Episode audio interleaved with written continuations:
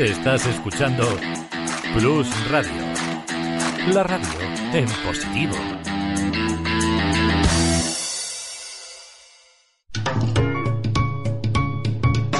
Lubricantes Total patrocina Auto FM. Lubricantes Total. Mantén tu motor más joven por más tiempo.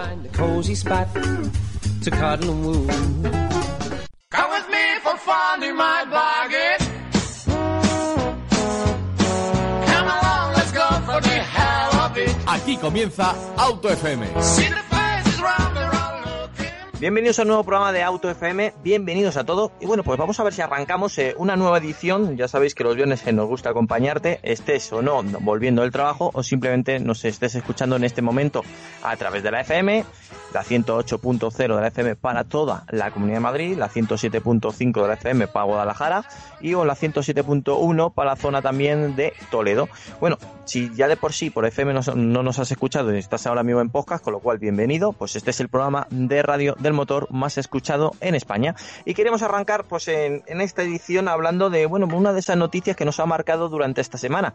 Es que parece ser que Renault va a sustituir todos esos coches que nos dejan cuando dejamos eh, un Renault en el, en el taller y que nos encontramos un coche de sustitución, pues bien, todos esos coches de sustitución van a convertirse ahora en Renault Zoe. Es sorprendente, sobre todo porque no todo el mundo tiene cargador para cargar este Renault Zoe. Es decir, hay reparaciones que no son de un día, ni de dos, ni de tres. Tú imagínate que te dejan un Renault Zoe durante una semana. Bueno, ellos eh, estipulan o ellos eh, han puesto que tienen ahora el con batería Z .e de 50, es decir, interpretación tiene hasta autonomía de 390 kilómetros y que, bueno, en una semana esa, esa media de kilómetros es la que hace una persona con un coche medio. Sí, vale, en esa parte te lo puedo comprar. Incluso para poder vender estos coches eléctricos hay algunos que le dan miedo y cuando lo prueban dicen, ostras, esto es el futuro. No, esto es el, el presente y lo quiero tener ya. Me parece buena iniciativa, pero también me parece un poco restrictivo decir, todo el mundo ahora va a tener que tener un Zoe de sustitución y el que de verdad utilice un coche porque tenga que hacer en largas distancias, que también lo hay, ¿eh? hay gente que se sorprende, pero hay gente que hace al día unos 150, 200 kilómetros, comerciales mismamente dicho, y que bueno, este coche, pues la verdad es que no cubriría ni un tercio de lo que podría realizar con un coche convencional o con motorización de convencional. Con lo cual, yo creo que estos avances están bien, sobre todo para acercar esta tecnología, para matricular coches eléctricos, que le va a venir también muy bien a Renault, que todo hay que decirlo, que no solamente son ventajas de poderlo vender, sino que también necesita matricularlos y están como locos para poder tener un tanto por ciento de coches eléctricos y bajar la multa tal, tal cual de, de, CO2 y también porque mm, me parece un poco restrictivo de que por narices te van a dejar un coche eléctrico que sí que es la última hornada, que es la, lo último que tiene Renault en esta, en esta tecnología, pero hay gente que se ha comprado, por ejemplo, un Renault Talisman para hacer kilómetros y un Renault Zoe no le sirve absolutamente para nada. Sí, bueno, para enseñárselo al vecino, decir tengo un coche eléctrico, pero poco más. ¿Y dónde lo carga? Seguramente esa persona no tenga adaptada su casa o no tenga ningún punto de recarga. Hay cosas que hay que hacerlo con cabeza y con cabeza fría, no solamente con titulares. Y creo que en esta ocasión Renault la iniciativa es buena, pero posiblemente no esté pensada bien del todo, hay que tener cuidado y sobre todo alguna queja que otras llegarán porque hay gente que no necesita un coche eléctrico porque sus expectativas o sus requerimientos no lo cumple todavía un coche eléctrico que han avanzado mucho durante estos últimos años, que estoy seguro que dentro de dos o tres años estaremos hablando ya de coches eléctricos pero con larga autonomía, pero en este momento no cumple para todo el mundo. Pero bueno, eh, son cosas que nos, nos surgen eh, durante esta semana, sobre todo noticias que llegan y que me llaman la atención y te la quería acercar. Y doy de la bienvenida al resto de los componentes de AutoFM. Bienvenido, Fernando Rivas. Buenas tardes, compañeros. Aquí estamos otra vez a darle duro al motor. Doy la bienvenida también a Pablo García de la revista Autofácil y Lista Evo. Muy buenas tardes a todos y bienvenidos. Y también doy la bienvenida a José Lagunar, ya sabéis, de Ribekid, nuestra persona de seguridad vial y de seguridad entre comillas, porque yo abarco toda la seguridad en todo lo que es relacionado con el mundo del automóvil y las vías, la verdad es que es una persona, una enciclopedia con piernas, un diccionario, o incluso como se decía antiguamente, un Larus. Bienvenido, José. Hola, buenas, buenas tardes chicos y no, no me pongas tan alto que, que no puede ser. ¿eh? Yo simplemente aporto mi pequeño granito de arena cada, cada viernes cuando me llamáis. Oye, me ha gustado lo de Mr. Larus, ¿eh? Lo podemos eh, adoptar como... Que no, que no, no, no, no. No, como... no mira, yo sí algo tengo claro, es que Sí, no, no sé de casi nada. Y, y de lo que sé, sé muy poco. Así que no, no, ni de coña me pongáis eso, ¿eh? Joder, a mí me gusta, me gusta el programa porque tenemos gente muy humilde, la verdad es que sí. Pero bueno, ahora comentaremos y ahora analizaremos y ahora te acercaremos también detalles de lo que maneja y aunque no quiera decir que lo maneja nuestro amigo y compañero José. Vamos a arrancar con el Volkswagen Golf GTI Club Sport, que ya llega, que ha sido presentado, por lo menos en foto, y que bueno, nos han entregado una cifra que nos dejan con la boca abierta. 300 caballos, tendrá su modo Nürburgring, eh, un equipamiento enfocado por y para la deportividad, por supuesto, equipa ese motor que ya conocemos todos, que hemos probado y que la verdad que funciona realmente bien. Yo también me pregunto cómo leches va también este motor 2.0 TSI en este mm, mm, Golf eh, de nueva generación, de octava generación, ya sabéis, estamos hablando del Cruz Sport, este motor que también equipa el Cupra, el Cupra Teca, también equipa el, nuevo Cupra León, también equipa el Audi S3 y también, mm, bueno, eh, equipaba, que ya no, todo hay que decirlo, el Octavia RS. Bueno, poner en perspectivas. Este Golf llega pues con lo mejor de cada casa. Lo digo esto porque la evolución de la séptima generación han crecido 10 caballitos más. también hemos visto que lo que ha buscado es que tenga mejor aceleración, con lo cual la caja cambios que es automática, eh, las primeras marchas son cortitas para reducir el 0 a 100 en menos de, eh, o van a intentar, todavía no nos han dicho, en menos de 6 segundos y también una velocidad limitada de 250 kilómetros hora. Vamos a ver hasta dónde llega este motor que estrena nuevo, nuevo turbo, también nuevos inyectores para tener un pelín más de presión en la cámara de combustión y conseguir esos 10 caballos extras y tener un montante muy interesante de par, de estamos hablando de 400 Nm de parque, no es una cifra para un motor gasolina realmente buena. de tracción delantera, eso sí, que es algo que, bueno, en, que a lo mejor con 300 caballos y 400 Nm par es donde a lo mejor encontramos más pérdidas, pero dice la propia casa Volkswagen que han hecho un nuevo reglaje de suspensión, incluso que va a tener mucho más caída al eje delantero para poder pisar y para poder agarrar esos 300 caballos, insisto, y los 400 Nm. Y también gracias a su sistema diferencial autoblocante. Pablo, ¿cómo ves este, bueno, este nuevo Golf con mucha garra, el Golf GTI Cruz Sport? Pues la verdad que, que leyendo la, nota de prensa, porque el, coche se presentó creo que ayer, no, no hemos podido verlo, no hemos podido probarlo, pero la, nota de prensa que, que soltó ayer Volkswagen, la verdad que a mí me sorprendió todas las modificaciones que, que muy bien ha resumido pero que quiero volver a, resaltar. O sea, no es una versión con más caballos, sino que es una versión con más caballos, evidentemente, llega hasta los 300, pero además tiene una serie de modificaciones eh, muy interesantes de cara a eh, disfrutar de la conducción o que sea un coche totalmente efectivo, como por ejemplo, pues el tema de las caídas en el tren delantero para hacerlo mucho más estable en curvas, modificaciones en el tren trasero eh, los brazos de suspensión, eh, modificaciones en cojinetes y suspensiones, suspensiones más duras, eh, autoblocante con un tarado diferente, es un, control, o sea, un diferencial autoblocante back que hemos podido ver en, otros modelos del grupo del grupo Volkswagen, pero también con, con una serie de modificaciones, mayor rigidez en muelles, mayor rigidez, como he comentado, suspensiones, los neumáticos también específicos de, esta versión. Uno sigue el F1 Super Sport de Goodyear, o uno el Brightstone Potenza, o incluso de manera opcional uno el Michelin Pilot Sport Cup 2. O sea, eh, tiene una serie de modificaciones bastante eh, orientadas al disfrute de la conducción. Yo creo que lo que han querido hacer con este, con este coche ha sido crear un rival totalmente directo del recién presentado BMW 128 Ti, que como, como bien hemos comentado, no sé si en el anterior programa que no pude estar, es una versión del Serie 1 también con tracción delantera, con un tacto o una, un concepto deportivo con 265 caballos y parece que ese 128 Ti atacaba directamente al, al, GTI. Y claro, si haces una comparativa del GTI el 128 Ti, evidentemente el 128 Ti, sin haberlo probado, dinámicamente creo que iba a ser más deportivo. Y lo que han querido hacer con este Club Sport ha sido modificar un GTI con modificaciones eh, muy deportivas y plantarle cara directamente a ese, a ese BMW 128 Ti que, que va a ser también un bombazo en cuanto a, en cuanto a dinámica de, conducción. Eh, la verdad que bueno, a mí me, me apetece y me gusta este tipo. Pero yo creo que este, este, Club Sport está, va a estar muy por encima de ese, de, ese 128 Ti, ¿no? Yo creo. Hombre, por caballos desde luego, porque al final la diferencia de, de prestaciones, este son 300, el otro son 265 pero habrá que ver cómo se comporta en cuanto a, la, dinámica de conducción, porque yo creo que, un GTI no llega a ser tan efectivo o tan radical, podríamos decir, como este 128 Ti, y en Volkswagen lo que, lo que han hecho ha sido modificar un GTI con las modificaciones que hemos comentado para plantarle cara directamente a ese, a ese BMW. Entonces, bueno, eh, yo creo que va a estar la, batalla ya no solo en cuanto a prestaciones, que, evidentemente, bueno, pues tiene más caballos, pero ya no en cuanto a prestaciones, sino a comportamiento. O sea, yo creo que al final un coche de este tipo ya sinceramente da igual eh, si son 40, 50 caballos más, que acelere un segundo más rápido. Yo creo que lo que tiene que transmitir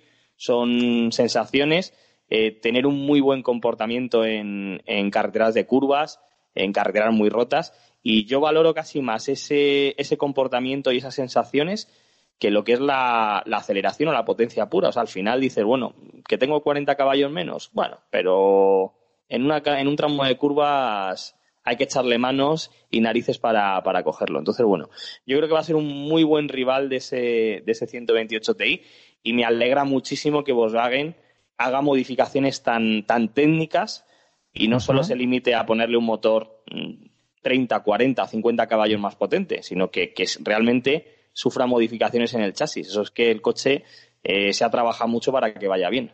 Qué lejos está eh, de la época anterior, ¿no? De, los Golf anterior.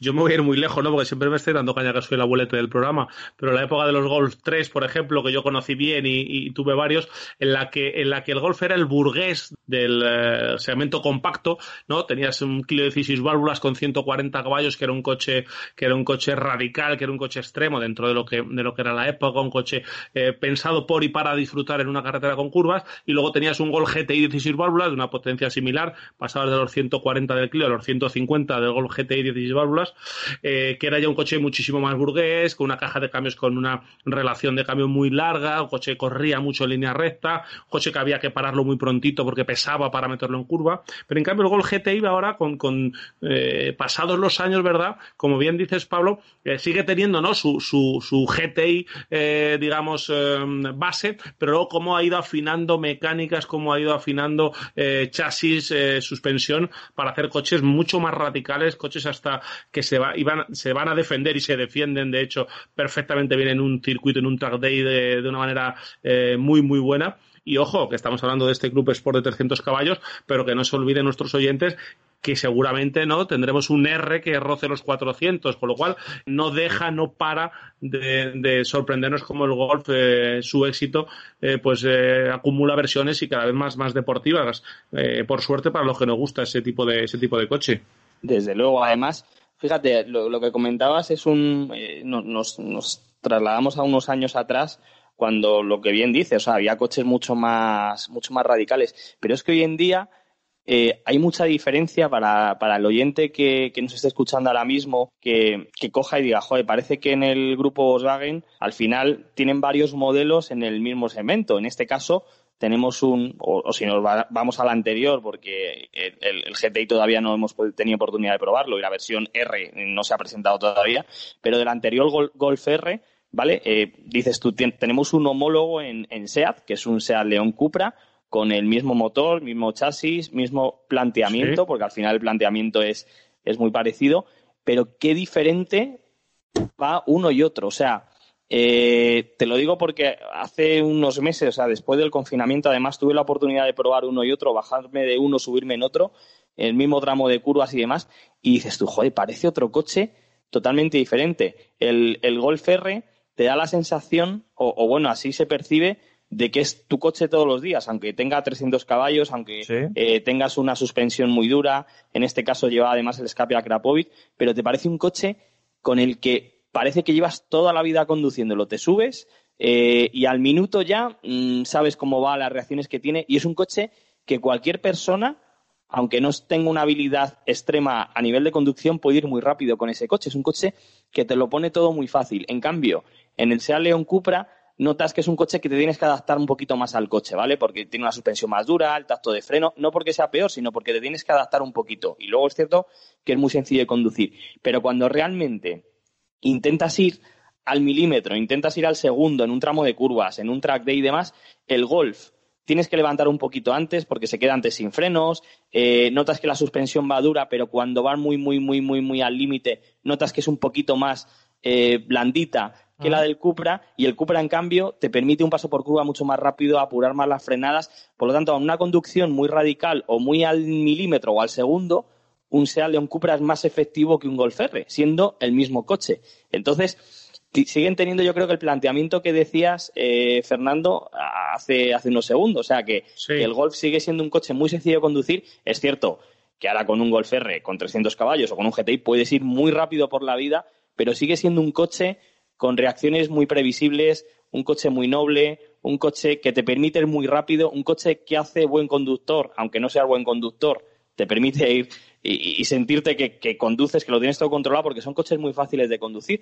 Pero cuando realmente vas muy al límite, o sea, empiezas a, sacarle las cosquillas al coche, eh, empiezas a notar carencias que sí que tiene, por ejemplo, o que, o sea, esas bondades que tiene, por ejemplo, un Seat León, un Seat León Cupra. Entonces, es curioso que siendo el mismo coche, entre comillas, eh, tengan un planteamiento tan Y en las antípodas, Pablo, eh, eh, al hilo de lo que dices, podemos añadir algún rival también en las antípodas de otro tipo de, compactos de este segmento, como un Civic Type R, ¿verdad? Que es un coche exigente, un coche donde el autoblocante te, quiere meter en la curva, te tira del volante, que es incluso un poco áspero dentro que es un coche de calle, similar al de un coche de carreras, ¿verdad? Pero luego siempre mantiene las formas, como tú dices, y se adapta perfectamente a ese, a ese coche de diario tranquilo, pero que luego, bueno, pues que si quieres ir deprisa, puedes ir muy, muy deprisa. El golf se puede conducir desde una persona.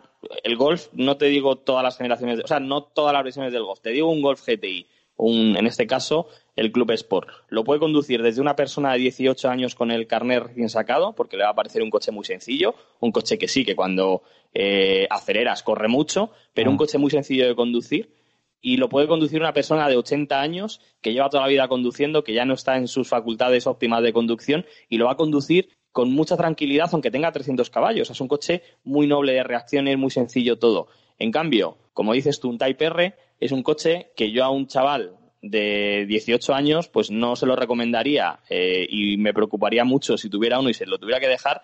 Y tampoco veo un coche que una persona de 80 años pueda conducir de una manera eh, tranquila, porque va a notar mm. que, que va muy duro, que el cambio eh, posiblemente sea un poquito más duro, que de repente acelera y el volante se le mueve porque entra en acción autoblocante. Entonces son coches más radicales. Y un Golf, da igual quién lo conduzca y cómo lo conduzca, o sea, va a ir bien siempre. Ahora, al límite, límite, límite, un Type R, un León Cupra, es mucho más efectivo que, cualquiera de estos. Como digo, el Club Sport, el GT Club Sport no lo hemos podido probar. Tiene modificaciones en el chasis como para hacerlo igual de efectivo que un Cupra León, pero bueno, habrá que probarlo y habrá que verlo. Bueno, pues muy interesante sobre todo el, lo que habéis eh, puesto, las dos caras de una misma moneda, que son eh, compactos muy deportivos. Ahora con muchas ganas también de ver lo que nos ofrece BMW, que la semana pasada hablamos de ello, el 128 Ti. Yo me encantaría probarlo contra un Golf GTI. Posiblemente nos sorprenda y cuadrito con BMW, que a igualdad de precio, hombre, Volkswagen es Volkswagen, pero hombre, un BMW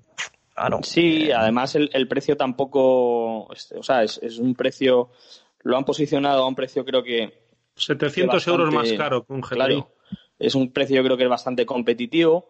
Creo que es lamentablemente como debería ir cualquier BMW Serie 1, es decir, parece que por fin han acabado el coche, ¿vale? Porque, porque es cierto, a ver, eh, con esto no quiero decir que vaya mal los Serie 1, pero los 120D, 118D funcionan muy bien, pero cuando te subes en un M135i, que es el, la versión más deportiva del Serie 1, mm. echas en falta muchas cosas y tiene cosas que no llegas a entender. En cambio, yo creo que este 128 Ti va a mejorar todas esas cosas, por lo tanto, por eso digo que es un coche que creo que está eh, terminado en cuanto a, a, deportividad. Es un coche que además, pese a llevar tracción delantera, lleva un autoblocante mecánico que, posiblemente guíe mucho mejor el tren delantero y le haga eh, perder peso respecto a, montar una tracción X-Drive, en este caso. y creo que las modificaciones tanto de caídas de ruedas, suspensiones, neumáticos, que lleva un neumático deportivo y no un neumático ecológico y demás, creo que le van a servir para, para que dinámicamente sea un coche que, como hemos dicho antes, no hace falta que tenga 40 caballos más que un, o sea, que tenga 40 caballos más porque posiblemente no le hagan falta, pero va a transmitir muchas más sensaciones deportivas que su hermano mayor, el M135i. Bueno, pues eh, yo creo que hemos hecho un repaso bastante interesante de la nueva generación, por supuesto, de la octava generación del Golf, de esta nueva versión del Cruz Sport, 300 caballos, 400 newton metro de par, simplemente con cifras no deja la boca abierta, pero eso sí, insistimos, estamos a la espera de probarlo para decir, oye, todo lo que nos está prometiendo, todo lo que nos está diciendo, todo lo que nos está enviando Volkswagen, lo hemos visto implementado y funciona realmente bien. Sobre el papel suena bien, ya veremos si a la hora de la verdad eh, encontramos deportividad o nos encontramos con un coche que sí, que tiene esas cifras, pero que nos quedamos fríos y decimos, vale, pues aquí está un Club de Sport para hacerle fotos y poco más. Vamos a dar un salto, eh, si os parece bien, antes de dar paso a José, y es que una de esas noticias que también nos llega esta semana y que nos pone sobre el papel los cambios que está viendo la industria automovilística, se trata del Hyundai Kona eléctrico, que van prácticamente todas las unidades van a tener una revisión bastante profunda porque han encontrado que algunos, eh, digamos que han tenido fallos en sus baterías e incluso eh, han tenido conatos de incendios. Eh, no os alarméis, son, son las noticias que, con el cambio de esta transición que estamos teniendo de coches de combustión a coches de mm, eléctricos, 100% eléctricos, iremos viendo en, todas las marcas. Es más, hace poco estuvimos hablando que el Ford Kuga híbrido enchufable se ha dejado de vender por un tema parecido, no igual, pero parecido a este. En Tesla lo comentamos hace unos meses, ahora le toca a Hyundai, y es que la propia LG, que es la fabricante de la batería, no tienen explicación de por qué está sucediendo esto. Y han decidido eh, directamente hacer una revisión profunda a este Hyundai Kona 100% eléctrico que hemos tenido la ocasión de probarlo, que funciona realmente bien. Son de esos coches que nos ha llamado la atención, sobre todo porque ya hemos visto coches con autonomía bastante extensa y con un precio moderado, pero bueno, las, las nuevas tecnologías es lo que tiene y a veces pues nos llevamos algún susto que otro. Hyundai Kona, pues ya sabéis, a revisión por conatos de incendio en sus baterías. Fernando. Sí, bueno, es una tecnología muy nueva y bueno, pues eh, no es seguramente lo ideal para sus clientes ni para la marca, pero bueno, parece que hay algún algún fallo. Hay 13 mm. coches, en, se parece que, han sucedido algún incendio de, manera espontánea y que puede haber algún problema con esas baterías que tú decías de, de LG y bueno, pues han preferido pues eso, llamarlos a revisión y, ver lo que, lo que pasa. Siempre la, temperatura, ¿no? Un problema muy grave en los, en los eléctricos y, hay que decir que bueno, ahora mismo en todas las marcas eh, raro es el, si nos pusiéramos a contar, raro es el compañero que no, que no ha probado algún eléctrico y que no ha tenido, ¿verdad? Algún, algún problema, algún incidente, alguna anécdota con este tipo de tecnología.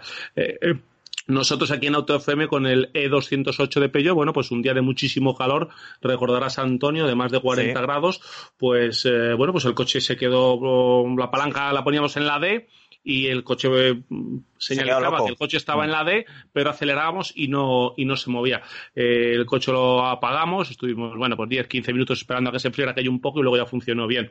Bueno, son detalles y son cosas que tendremos un poco que, que, aguantar hasta que la tecnología madure, pero eso sí, siempre con la tranquilidad, porque en eso han demostrado siempre todas las marcas de coches que están a la altura, siempre con esa, con esa llamada revisión, con esa ah. eh, auditoría que tenemos de la marca detrás y que nos van a estar siempre bueno, pues eh, ayudando a que nuestro coche vaya eh, perfectamente bien, al menos en ese periodo de garantía que suelen ser bastante amplios que tienen las baterías. Es, importante saber que sabemos esta noticia porque ha sido la propia Hyundai la que se ha ido a referir a los clientes y ha dicho, oye, voy a revisar el coche porque hay algo que no me está cuadrando. Eh, hay otras marcas que no están haciendo estos pasos y, a lo mejor no la estamos diciendo y, tú no te estás enterando o yo mismo no me estoy enterando, con lo cual no es algo negativo eh, dentro de lo que cabe, está siendo positivo porque se está acercando al cliente, pero es verdad que es alarmante porque esta tecnología está llegando, cada vez vamos a ver más coches eléctricos y estamos viendo también también que hay problemas con, con, esta tecnología. Son nuevos problemas que antes no veíamos en los gasolinas, no veíamos en, en lo del coche de gasoil, o que ya veíamos mucho menos. No, ya al ver un coche incendiado ya es, realmente raro. Y que bueno, vamos viendo también que van apareciendo, van aflorando de vez en cuando en coches. Se me ocurre, Antonio, perdona que te corte, que eh, como, como se está, se, bueno, pues hemos em, eh, sabido, ¿no? Que, que, en caso de que sean estas baterías de LG las que sufran el, el, el problema, eh, pues Hyundai, ¿no? Se plantearía, ¿no? El, el pedir una indemnización penalización a, a, la marca, ¿no? A LG por, por este problema. Yo le quería preguntar a José, a José Lagunar, que en su parte empresarial, ¿no? Como fabricante, ¿no? Eh, cuando un producto, eh, porque el Raimov de Ribequid, pues bueno, lo fabricáis vosotros, es vuestro y completamente made in Ribequid, made in Spain, pero cuando un producto como un coche lleva piezas de distintos fabricantes, me imagino que eso tendrá, ¿no? Un contrato de 40.000 páginas donde cada uno se tendrá que hacer responsable, ¿no? De, de, de una parte, ¿no? Porque tú externalizas ¿no? en, otro fabricante tu producto. Vamos a ver, eh, con independencia de que los contratos en automoción, por supuesto que tienen 40.000 folios, eh, siempre que se subcontratan productos o tecnologías, hay una serie de responsabilidades eh, por parte de los fabricantes que lo montan y por parte de los fabricantes de los Tier 1, Tier 2 o Tier 3 que lo, que lo están fabricando y haciéndolo semi-elaborados. esto es algo que en automoción está súper rodado y que no tienen ningún problema. Una cosa es el titular, que si van a pedir una indemnización o no, pero piensa que más del 80% de un coche está subcontratado. Lo hacen los Tier 1, Tier 2 y Tier 3. Con lo cual, esto es algo en el sector de la automoción, bueno, totalmente automatizado. ¿Es un Tier 1, Tier 2 y Tier 3? Los auxiliares de automoción tienen diferentes escalas. Eh, depende de lo grandes que sean y de su capacidad productiva, se les llama Tier 1, por ejemplo, son los más grandes. Eh, en España tenemos la fortuna de tener a Grupo Antolín y a Gestamp, que son líderes eh, mundiales impresionantes a la hora de construir partes de coche. Los techos de, del Grupo Antolín están, creo que es en uno de cada cuatro coches del mundo, para poner un orden de magnitud. El Tier 2 serían empresas un poquito más pequeñitas que sirven a estos tier 1 eh, piezas un poco más pequeñas y los tier 3 pues son todavía más pequeñitos y así vamos bajando en la escala. Pero realmente un coche, el, fabricante lo que hace es ensamblar piezas. Eh, casi todo lo fabrican estos, estos auxiliares de automoción. Bueno, pues interesante. La verdad es que sí, muchas veces pensamos que, que todo es de la marca y mucho menos lo, fabrican pues eh, empresas exteriores, muchísimas empresas exteriores que rodean normalmente las mayores fábricas que hay en el mundo y que son casi periferias de, fabricantes alrededor donde se monta el automóvil. Mm, datos importantes que también nos están llegando y que creo que puede ser más que interesante y en esta ocasión quería también comentarlo con, con Pablo, no sé si le habrá sorprendido la noticia que voy a nombrar ahora. Es que el Cupra Formentor la han pillado en el circuito de Nürburgring con el motor del Audi RS3. Estamos hablando del motor de 5 cilindros, ese motorazo de 400 caballos que exclusivamente montaba Audi y que parece ser que va a llegar a Cupra. ¿Dónde has leído esa noticia, Antonio? A ver. lo encuentras en muchos sitios, ¿eh? Pero... el pecado, pero no el pecador. pero la, primera, la primera, ¿de quién es? A ver si sabes pues, de quién es. Yo creo que de Autofácil. Hombre, por supuesto, por supuesto.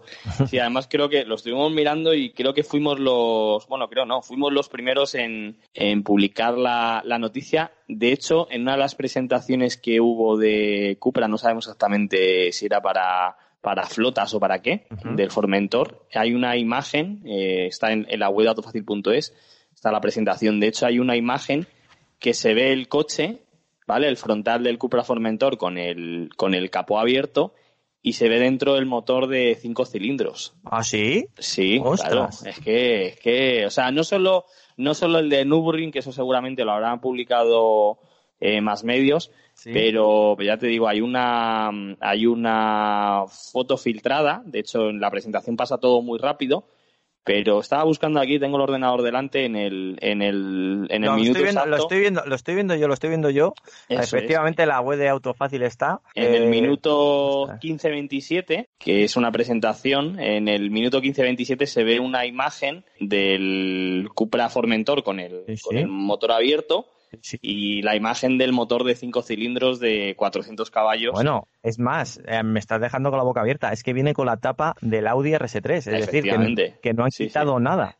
No han quitado nada. Me imagino que esto, o sea, la tapa, eh, seguramente incluso la mula que está rodando en, en Nürburgring, eh, lleve el motor tal y como tal y como se monta en Audi con la ¿Mm? carcasa eso al final es una carcasa sí sí y posiblemente todavía no estará definida una carcasa específica del, del Cupra Formentor, porque exactamente no sabemos cómo, cómo se va a llamar ese Cupra Formentor. Aquí hay, en, en, la rueda de prensa esta alemana, comentan que se va a llamar Cupra Formentor VZ 2.5T.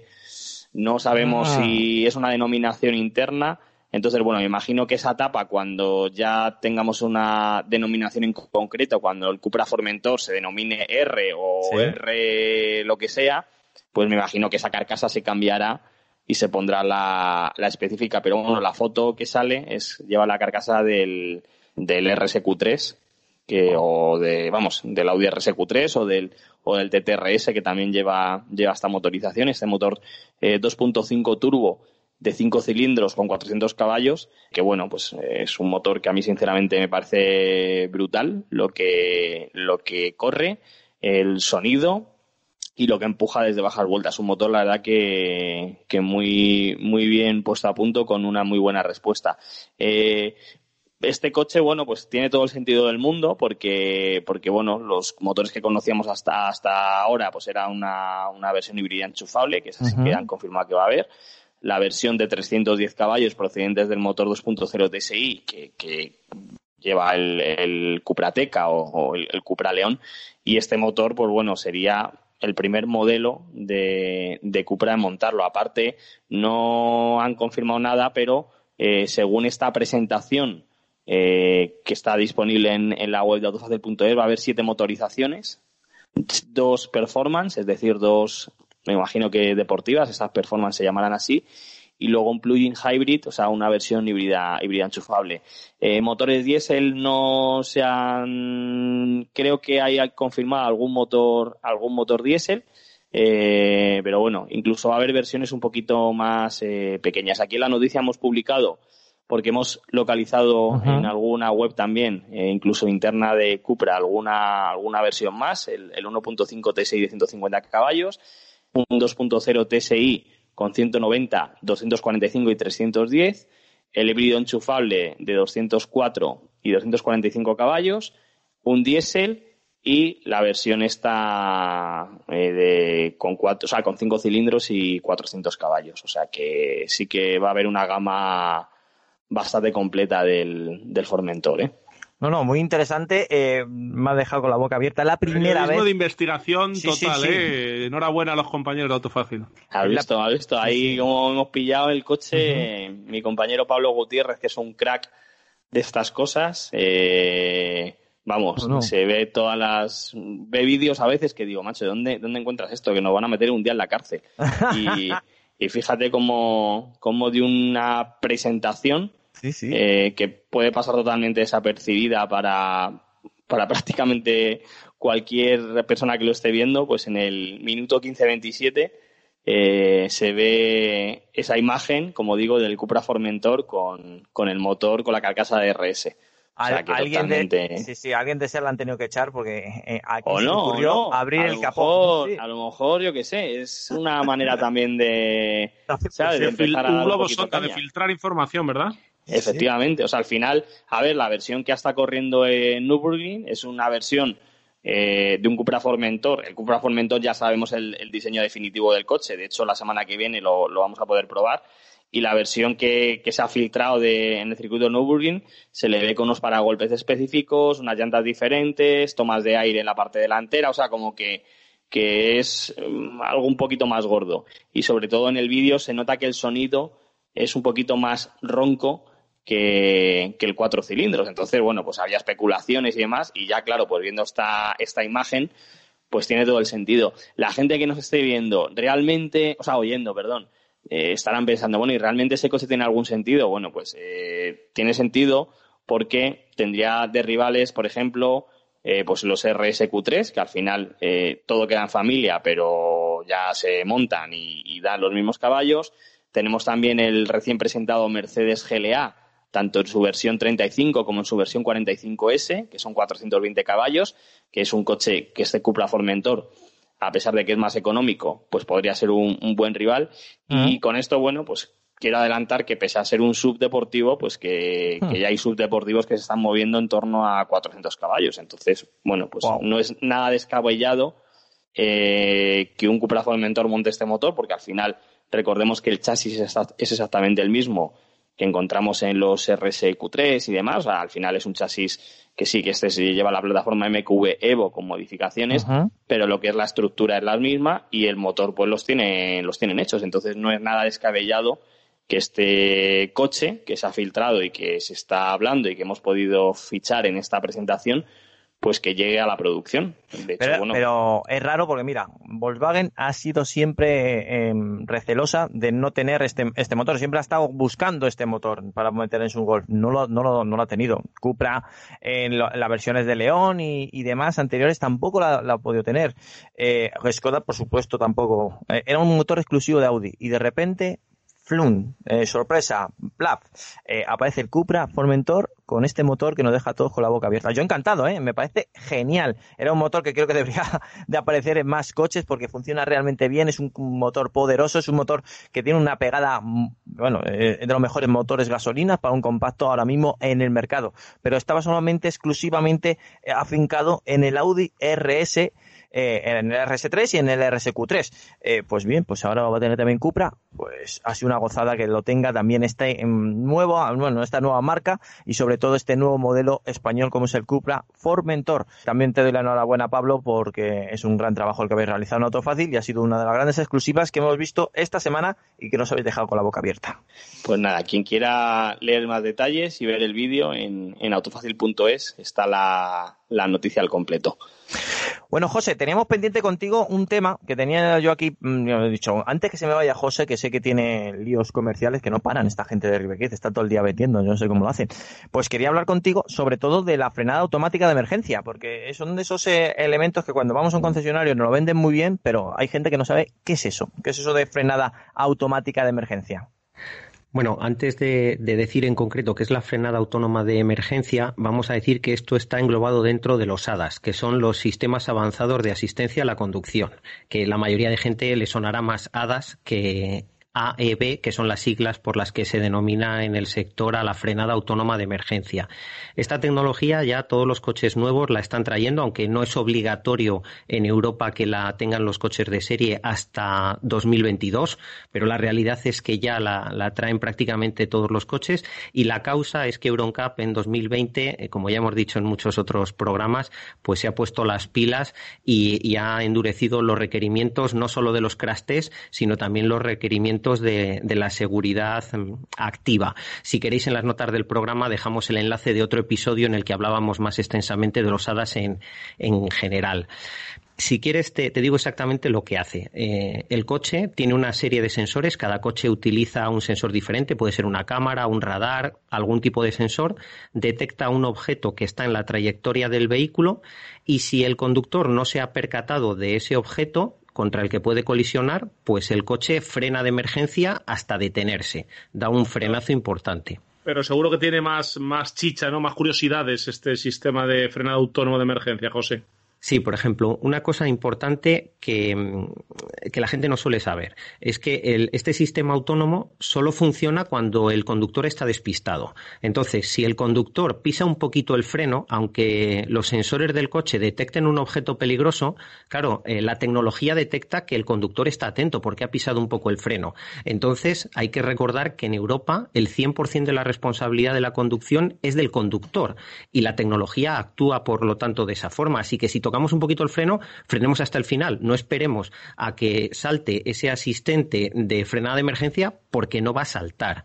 Tampoco salta a todas las velocidades. Eh, si vamos, bueno, si vamos a mucha velocidad, el sistema primero no va a saltar y segundo no va a haber eh, espacio material para detener el coche. Normalmente suele detectar eh, objetos, depende de las marcas, pero más o menos objetos a unos 10 metros de distancia. Correcto. Y además, quería preguntarte, José, si el sistema de, frenado autónomo de emergencia trabaja solo o es un elemento que necesita de otras tecnologías que lo apoyen necesita de una tecnología muy sencilla, que es tener bien mantenido el coche, porque el sistema lo que hace es mandar una señal al ABS y al ESP para que detengan el coche eh, recto y lo más rápidamente posible.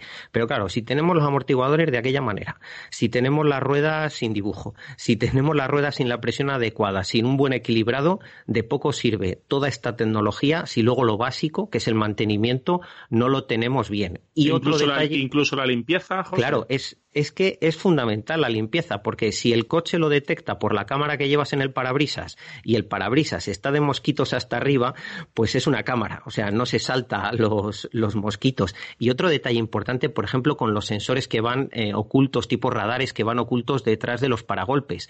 Si tenemos un golpecito de ciudad flojito o un aparco a oído o el que hay de frente aparca a oído contra nosotros, eso, aunque no nos demos cuenta, puede variar mucho eh, la sensibilidad de ese sensor y el calibrado de ese sensor. Y luego, el día que le necesitas, ese sensor no va a funcionar. Así que no pasa nada si algún día tenemos un golpecillo pequeño de estos que parece que no ha sido nada. Bueno, es mejor llevarle al taller y que lo revisen porque un ADAS mal calibrado, un sistema avanzado de asistencia a la frenada de emergencia mal calibrado, no va a funcionar y el día que lo necesitemos, pues estamos perdidos. ¿Y este sistema eh, influye en las mediciones, en las valoraciones que hace EuronCap de los diferentes modelos? Sí, efectivamente. En, los hadas que se miden en EuronCap para sacar la quinta estrella, por así decirlo, los asistentes a la conducción, EuronCap está midiendo asistente de velocidad, control de estado del conductor, asistente de cambio de carril y este de frenada autónoma de emergencia. Y lo prueban de una forma muy exhaustiva. Lo prueban eh, con coches, con el que el coche de delante está parado, que el coche de delante va más lento que el de detrás, que el coche de delante está frenando. Lo hacen cuando hay 100% de solape, o sea, cuando estamos totalmente enfrentados, o incluso cuando solo tenemos la mitad del morro enfrentada. Y otra cosa muy importante es que también se mide con peatones y con ciclistas. Y no solo en recta, sino también en giros. Claro, esto que puede parecer sencillo, de sencillo no tiene nada. Hasta el punto que si os fijáis en los vídeos, que podemos dejar también algún enlace en las notas del programa, los dummies de peatones para que funcionen bien todos estos hadas, tienen que mover las piernas. Si el dummy no mueve las piernas, la mayoría de hadas del mercado no lo detectan como una persona y, va a seguir el coche adelante, ¿vale? Así que si, por ejemplo, vamos en patinete y si nos ocurre cruzar por la calle por un paso de peatones eh, subido en el patinete en vez de andando como se debería hacer y viene una persona en un coche, por muy moderno que sea, un poquito despistado, pues a lo mejor nos da una sacudida que de ir andando empujando el patinete no te daría. ¿Y, desde cuándo va a ser obligatorio en todos los automóviles? Sí, obligatorio va a ser en Europa vehículos que se homologuen a partir de 2022, pero la ah, inmensa mayoría ya lo tienen. ¿eh? Y, ya, y ya para terminar, eh, ¿esto es un, elemento que, salvará vidas en el futuro o, ya las está salvando? A ver, en teoría debería estar salvándolas ya. ¿Vale? Em, he encontrado un dato de la Dirección General de Tráfico que habla que este sistema de asistencia a la frenada puede reducir entre un 50 y un 60% los accidentes. A mí este dato no me cuadraba mucho y, y, he estado investigando un poquito más, un poquito más y ya he encontrado un dato que, yo al menos me creo más y ojalá esté equivocado. Euroncap hizo un estudio y declaró que este sistema podría llegar a reducir los accidentes un 38%. Pero estos son porcentajes y ojalá se reduzcan un 60 y se reduzcan un 100. Al final lo que tenemos que pensar es que la responsabilidad de la conducción es del conductor, del conductor cuando conduce, pero del conductor cuando mantiene bien el vehículo, cuando tiene las ruedas en condiciones, cuando tiene la luna limpia para ver el primero y también para que vean los hadas. Así que toda la responsabilidad es nuestra como conductores y estas tecnologías son maravillosas, pero no dejemos nuestra vida solo en estas tecnologías. Además, eh, aquí en, en AutoFM, Antonio, tenemos eh, experiencia negativa con una frenada autónoma de emergencia de otro conductor, de, concretamente tus cervicales. Sí, doy por hecho que no es muy recomendable bueno, sin ir más lejos, yo iba de camino a devolver un coche al Audi, estábamos probando un Audi TTS y en mitad de la carretera pues hubo una retención, yo frené adecuadamente, en más hasta posicioné la luz de emergencia para avisar el de atrás, pero el de atrás había comprado recientemente un Volvo y había hecho caso al vendedor y le había dicho que ese coche en caso de retención no tenía que frenar por ya que el vehículo frenaba solo. Eh, se lo tomó tan en serio que no frenó y efectivamente eh, en esa ocasión. Dijo es que frenaba, que frenaba solo sobre el coche de delante. Claro, bueno, frenó contra mí, eh, se espachurró contra la trasera del Audi TT y un susto notable y bueno, la chica muy mareada, le saltaron todos los airbags, yo dolorido. la verdad es que esto lo podemos contar, se queda con la anécdota, pero ¿cuántas veces habrá habido algo parecido y se haya, haya sido mucho más grave y solamente por, por de leer o, dar por hecho que la, la, seguridad ya solamente depende de la tecnología y que nosotros dejamos a, libre albedrío lo que haga nuestro vehículo. Está muy bien, nos puede ayudar, es más, cada vez es más eh, impulsivo esta tecnología y nos, y nos ofrece más alternativas para, para reducir la siniestralidad, pero tener mucho cuidado, el que domina, el que decide y el que tiene que estar siempre velando por nuestra seguridad somos cada uno de nosotros, nosotros mismos. Por favor, siempre atentos a la carretera y cuando tengas que frenar, frena. Y por supuesto, indica al resto de los conductores que has frenado, porque muchas veces el de atrás tiene un despiste y te lo puedes encontrar de, sopetón. Tú haces todo lo correcto, pero viene alguien de detrás y eso ya tú no tienes nada que hacer y te puedes llevar pues al final un golpe.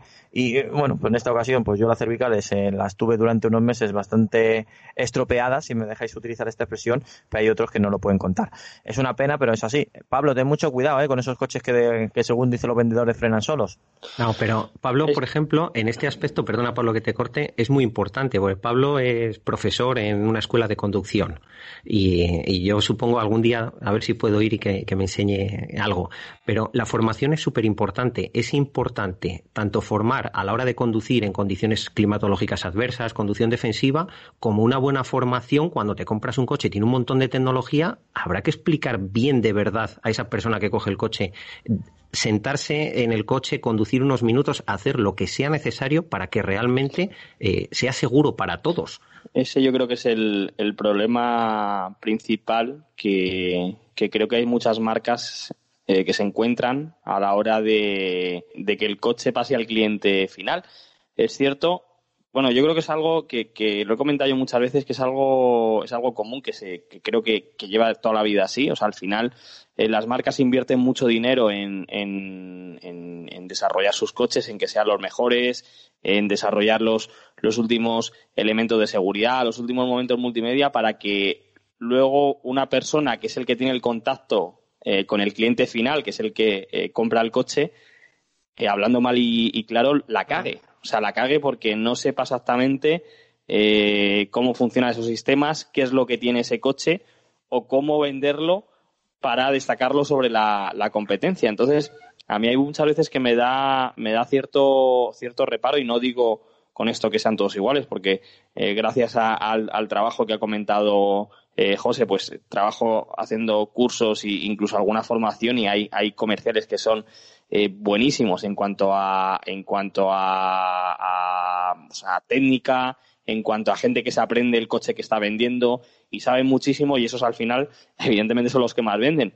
Pero creo que la formación del, del, comercial o del vendedor eh, debería estar muchísimo más eh, valorada porque es el que al final te hace vender o no vender un coche y, y sobre todo que en el caso que has comentado, Antonio, mm. que es que el comercial me ha dicho que el coche frena. Bueno, no, es que ese coche jamás va a frenar solo porque no frena ni aunque lo diga el comercial ni aunque lo diga el presidente de la marca. O sea, da igual, no va a frenar porque no frena. Ahora, que no ha tenido una formación correcta, pues eh, también está claro, porque si a ese comercial le enseñas a que no va a frenar y ese comercial lo prueba, pues jamás va a decir a un cliente que ese coche va a frenar solo y se habría evitado el, el, golpe que has tenido que ha tenido contigo o infinidad de casos que, que, bueno pues que te llega gente que dices es que el comercial me dijo que no sé qué dices tú joder es que cómo te cómo te dice eso el comercial me ha dicho que cuando llueva le dé a este botón para conectar el control de estabilidad. Eh, ya, pero es que lo que estás haciendo es justamente lo contrario, lo estás desconectando.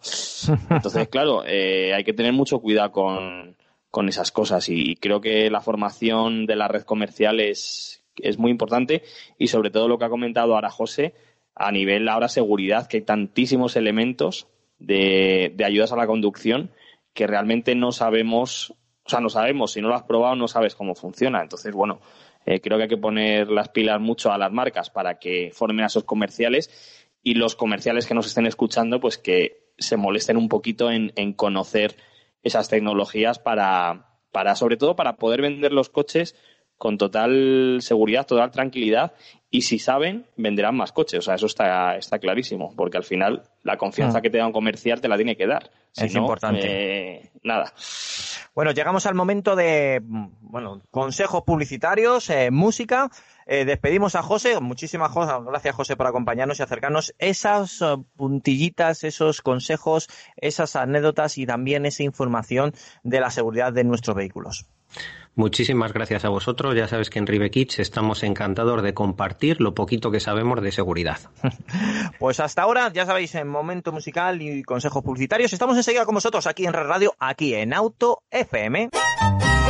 En Auto FM resolvemos tus dudas. ¿Quieres comprar un coche nuevo y no sabes cuál elegir? ¿O directamente quieres comunicarte con nosotros para contarnos lo que te apetezca? Escríbenos un email al buzón del oyente info arroba autofm.es. Lubricantes Total, una formulación exclusiva a la vanguardia de la tecnología. Los lubricantes Total prolongan la vida de tu motor y mejoran su rendimiento en las condiciones más extremas. Lubricantes Total, mantén tu motor más joven por más tiempo. Probablemente habrás escuchado muchos anuncios de empresas que compran tu coche. Esas que te dicen que van a pagar más sin ni siquiera verlo. En Argüelles llevamos 55 años en el mercado y preferimos decirte las cosas tal como son. En Argüelles compramos tu coche siempre que se encuentre en buen estado y te garantizamos que te pagaremos un precio justo, ni más ni menos. Argüelles Automóviles, calle Galileo 5 y 7, en el centro de Madrid. argüelles-automóviles.com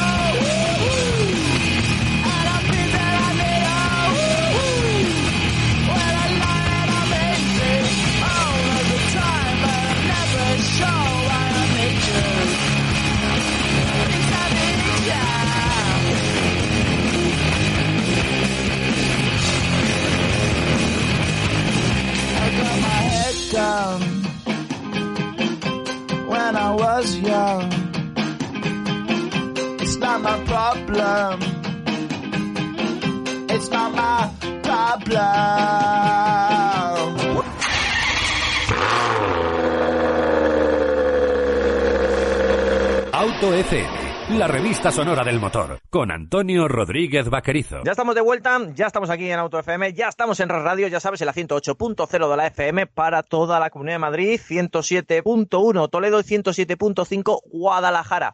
La verdad es que estamos encantados de estar junto a vosotros todos los viernes analizando, comentando y acercándote todas las noticias del motor, ese mundo de cuatro ruedas. Bueno, arrancamos con un coche muy especial porque hay gente que eh, nos está preguntando mucho últimamente por Dacia y sobre todo porque se están actualizando todos sus últimos modelos. Y en esta ocasión hemos probado el Dacia Duster versión GLP.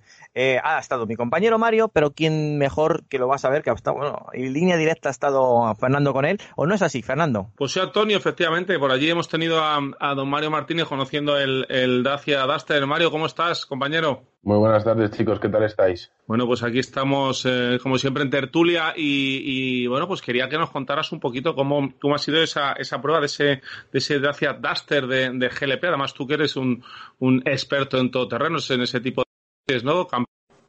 Muchas gracias por lo de experto. La verdad es que sí, que es el segmento que, más me llama la atención, no sé si será por la altura o porque me gustan demasiado los caminos de tierra, pero sí es un segmento que me gusta mucho. Y el Dacia Duster, vamos a hablar, vamos a centrarnos un poquito en él. Después de 10 años han sacado la segunda generación y acaban de ampliar la gama de motores, incluyendo el, el GLP. Es un modelo que lleva casi 100.000 unidades vendidas en estos 10 años y con esta nueva versión, esta motorización que además no está en la etiqueta Eco, seguro que siguen aumentando ese número de unidades. Pues eh, la verdad que sí, que Dacia ha sabido eh, ver ese nicho de mercados, ha sabido centrarse en, ese tipo de coche, ¿no? Donde el precio es un valor importante, pero también la fiabilidad y la dureza, y obviando, ¿no? Lujos que no, que no vengan al caso y encarezcan el producto. Eh, oye, Mario, ¿y este Duster GLP qué, qué mecánica monta?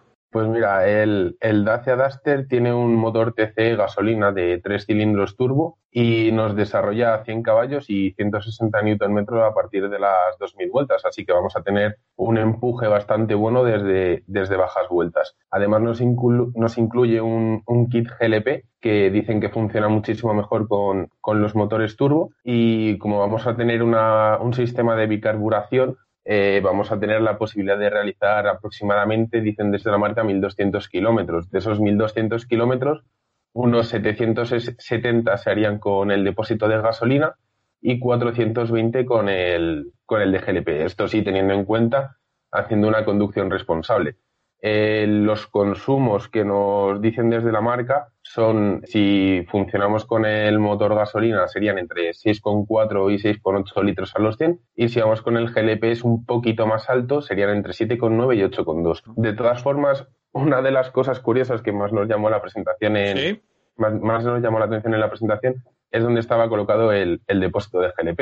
Eh, está colocado donde iría la rueda de repuesto, sale por debajo del coche, la parte trasera, y claro, todos los que estábamos allí decíamos, esto vas un poco rápido en un camino de tierras, aquí tienes un sub, eh, esto da una piedra y, y, lo reventará. Y nos dijeron que no, que eso no había ningún problema, que el grosor era seis veces superior al del depósito de gasolina, o sea que está colocado en un sitio que llama un poco la atención, pero está bastante bien protegido. Está bien protegido, bueno, porque va en una zona, como decís, bueno, pues que, que, llama la atención, ¿no? Por ir ahí, eso, un poquito, un poquito expuesto. ¿y ¿cómo es, Mario, la conducción de este Dacia Duster? Tú que has estado, aunque sea unos pocos kilómetros, pero ya has podido estar a sus mandos.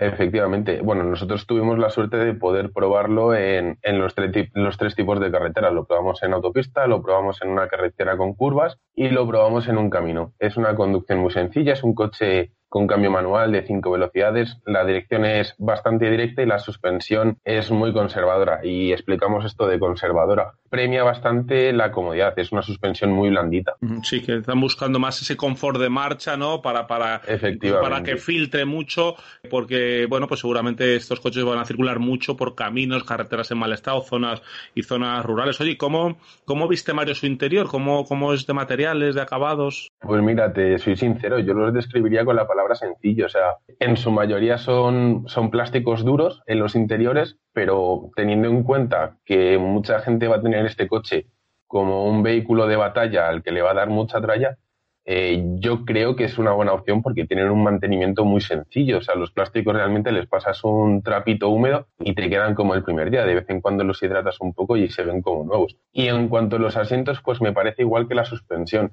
Son unos asientos muy cómodos, aunque sí que es cierto que nos limitan un poquito el agarre. Contamos, pues ya os digo, con, una pequeña pantalla en el panel central que en el que tenemos el sistema de navegación, el sistema de infoentretenimiento. Ya os digo, sin grandes lujos, pero todo enfocado a la practicidad. A la velocidad y a la comodidad. Eh, ¿Qué tipo de etiqueta monta este Dacia y precios, eh, Mario? Pues como te he comentado antes, eh, cuenta con etiqueta eco, que nos trae descuentos a la hora de aparcar en, la zona SER. Y cuando se producen escenarios de contaminación, tenemos la suerte de poder seguir moviéndonos. En cuanto a precios, la versión de acceso, que es la que ellos han denominado esencial, son 15.565 y luego tendríamos la, la Prestige, que es casi la tope de gama, que son 18.365 euros, y la Limited, que son 18.565. Esta edición Limited eh, trae una serie de detallitos que, no se ven en las otras versiones. Perfecto. Bueno, Mario, pues muchas gracias por, por traernos este review de este Dacia Duster eh, GLP. Un saludo y un abrazo, compañero. Un saludo a todos. Venga, Fernando. Hasta luego. Pues ahí tenemos a Mario, que ha estado en la presentación de este Duster GLP, un coche que la verdad es que prima pues, pues esa tendencia sud, con esa carrocería sud, pero que cuidado, que tiene también esa vertiente de poderlo meter en el campo y no arrugarse, que es interesante, y luego tener la economía de tener pues gas licuado de petróleo, pues ya sabéis que luego en comparación con gasolina las cuentas nos salen siempre favorables. Eh, Pablo, una vertiente que está fomentando mucho Renault y también lo están eh, introduciendo en Dacia, esta tecnología GLP. Sí, además, bueno, eh, no nos olvidemos que ahora ya el, para la gente que haya estado interesado en un, en un Dacia impulsado por GLP y se interesara hace años, ahora ya el motor es un, motor turboalimentado, es un motor que tiene mejores, sobre todo mejor respuesta a bajas vueltas que el que tenía anteriormente, que era un motor atmosférico. No corría nada, ¿verdad, Pablo? No corría nada porque, bueno, aparte los coches que llevan esta conversión en gasolina corren un poquito más, pero con GLP, como comenta Fernando, pues sobre todo a bajas vueltas se les notaba más perezosos y en este caso, bueno, pues la, la incorporación de este, de este bloque, este 1.0 TCE con 100 caballos, eh, turboalimentado, impulsado por gasolina y GLP, pues cuando lo ponemos en modo GLP, el coche no se queda tan, tan, tan bajo de, potencia y, ofrece una, una, mejor respuesta. Además, bueno, pues el, el, Dacia Duster creo que es un coche, como has comentado Antonio, muy, muy interesante. Es un coche con unas eh, capacidades interiores muy buenas, ofrece un, buen tamaño maletero, ofrece unas, unas plazas traseras con muy buena altura al techo. O sea, es un coche eh, que como coche familiar está muy bien. Y luego encima, bueno, pues eh, en este caso la versión GLP no, no existe contracción total, pero esa altura al suelo, ese, esos ángulos tanto de ataque, de salida y ángulo ventral que tiene esta versión 4x2, pues bueno, nos invita también a podernos meter un poco por pistas, por zonas un poquito más complicadas y si encima le metemos unos neumáticos de invierno, pues eh, podemos ir a la nieve perfectamente, incluso circular por barro, aunque no tengamos esa, esa atracción total, que sí que está disponible, por ejemplo, con el motor eh, diésel de 115 caballos, que sí que hay una eh, versión 4x4, que la verdad que sorprende por, por su funcionamiento y sobre todo por su, por su manera de moverse por, por zonas complicadas, pese a ser un, un sub, eh, debido a esa ligereza, esas cotas que he comentado, pues funciona, funciona francamente bien. Y esta versión GLP, pues bueno, pues eh, aparte de que tenemos la pegatina Eco, que, que en, en, el caso de Madrid, por ejemplo, pues nos permite movernos eh, por zonas que habitualmente no nos podríamos mover, como Madrid 360, la anterior Madrid Central, pues está muy bien y luego aparte, bueno, pues el coste por kilómetro evidentemente es más bajo puesto que el, el kilo de GLP es más, más barato que, que, la gasolina. Entonces, bueno, pues si al final eh, nos ponemos a echar cuentas, el coste por kilómetro pues es bastante, bastante más bajo. O sea que sí, un, una muy buena e interesante opción. Muy interesante, sobre todo porque, insistimos, eh, tenemos un sub, tenemos el sub mm, prácticamente podemos decir más económico que existe ahora mismo en el mercado español. Eh, un sub que ya hemos probado y que funciona sorprendentemente bien en, fuera del asfalto y en el asfalto. Es un coche noble, es un coche, la verdad que a, partir de unos eh, 12.000 euros podemos tener eh, esta, esta versión y cuidado, lo más interesante de todo es que funciona bien. Hay gente que dice, bueno, es un Dacia que a lo mejor no, no, no, que lo hemos probado y la, la verdad es que eh, su resultado sorprende todo aquel que lo pruebe y que diga, ostras, lo que me están dando es lo que estoy pagando. Y eso también, digamos que interiormente gusta. Y luego también eh, lo que bien ha indicado Pablo, eh, es que este nuevo motor turboalimentado es que ya sí que anda. Fernando había dicho que el anterior no andaba nada. Y es verdad, es que era, era casi peligroso cuando lo dejabas caer de vuelta, realmente el, tacto, la sensación de empuje eh, se quedaba muy lejos de lo que mm, cualquier usuario de un coche moderno busca. Ya no hablamos de potencia, ya no hablamos de que te pega el asiento. Un comprador de, un, de cualquier coche de este, de este segmento no está buscando eso, pero sí es cierto que llegar a una cuesta,